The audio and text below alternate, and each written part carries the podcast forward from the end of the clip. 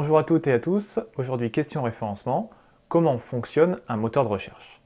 Alors, un moteur de recherche est un outil qui, comme son nom l'indique, vous permet de faire des recherches et vous apporter des réponses par rapport à la requête saisie. Il existe plusieurs moteurs de recherche. Le plus connu, bien sûr, c'est Google euh, partout dans le monde occidental. Sinon, en Russie, vous avez par exemple Yandex. En Chine, vous avez Baidu, etc., etc. Alors, un moteur de recherche, son fonctionnement comporte trois étapes. Première étape, c'est le crawl. Le crawl, c'est le procédé par lequel les robots des moteurs de recherche vont aller sur l'ensemble des pages du web pour euh, les mettre en mémoire et pour détecter ensuite s'il y a des nouveautés.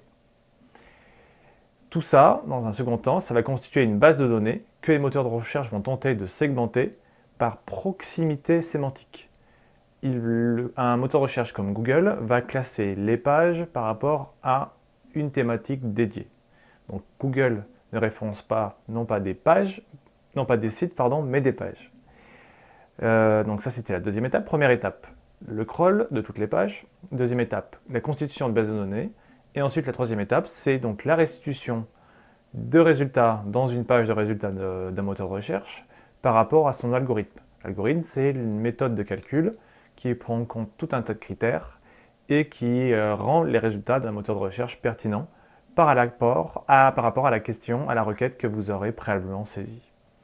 Pour Google, donc, il y a trois principaux critères, le contenant, le contenu et la popularité d'un site. Le contenant, c'est qu'un site euh, permette le passage des robots des moteurs de recherche. Le contenu, ce sont vos textes présents sur votre site en corrélation avec le mot-clé ou les mots-clés euh, visés.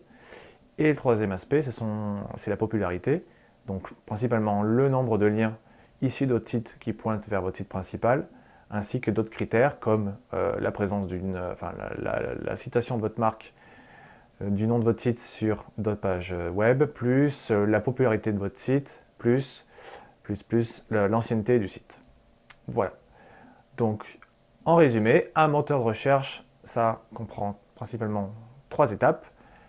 Le crawl, le passage sur l'ensemble des pages d'un site web. Deuxième aspect, la mise en mémoire de ces pages et la contextualisation de ces pages. Et troisième aspect, la restitution de résultats en fonction d'un algorithme sur euh, sur les pages de résultats du moteur de recherche. Voilà, je vous dis à bientôt.